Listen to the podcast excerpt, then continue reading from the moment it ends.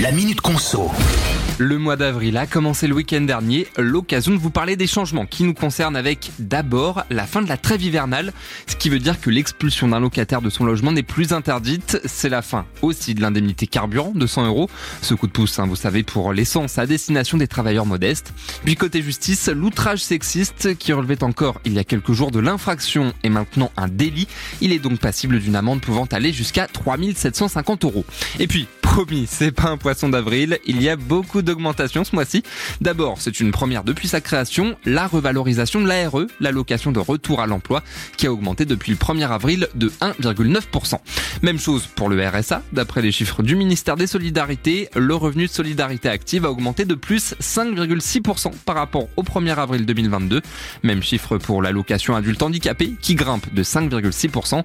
Hausse enfin de la prime d'activité, qui atteint jusqu'à 500 86 euros ce mois-ci.